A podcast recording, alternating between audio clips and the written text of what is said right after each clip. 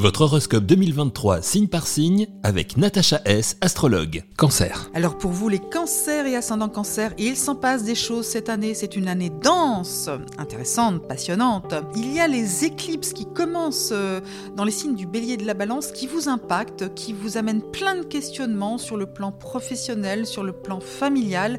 Ce sont des changements, des transformations qui vont se préciser en 2024.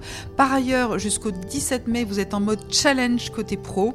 Ce sont des moments euh, importants pour euh, vous repositionner, pour vous affirmer, mais votre expansion sera beaucoup plus positive après, au deuxième semestre, hein, à partir de la fin du printemps, où là vous aurez des alliances, des opportunités, où euh, le collectif sera positif pour vous, vous aurez du succès dans votre vie sociale.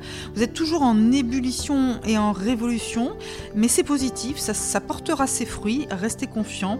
Alors au niveau de l'affirmation, le, côté combatif, l'action, misez sur la période du 25 mars au 20 mai, vous serez en mode combat, mais c'est bien parce que souvent vous vous affirmez pas forcément. Allez-y à fond.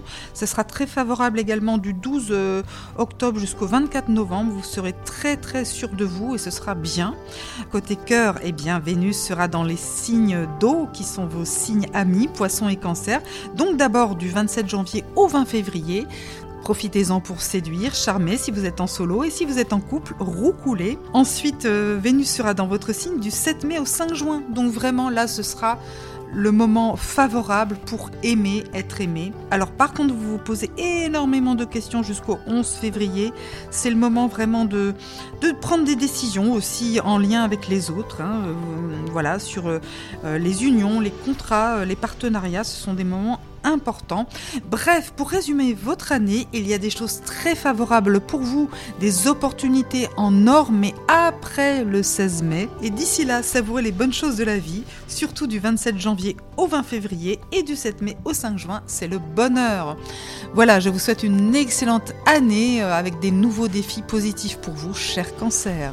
Retrouvez l'horoscope quotidien de Natacha S sur Top Music. Pour une consultation personnalisée avec Natacha, prenez rendez-vous sur le site natacha-du6s.com.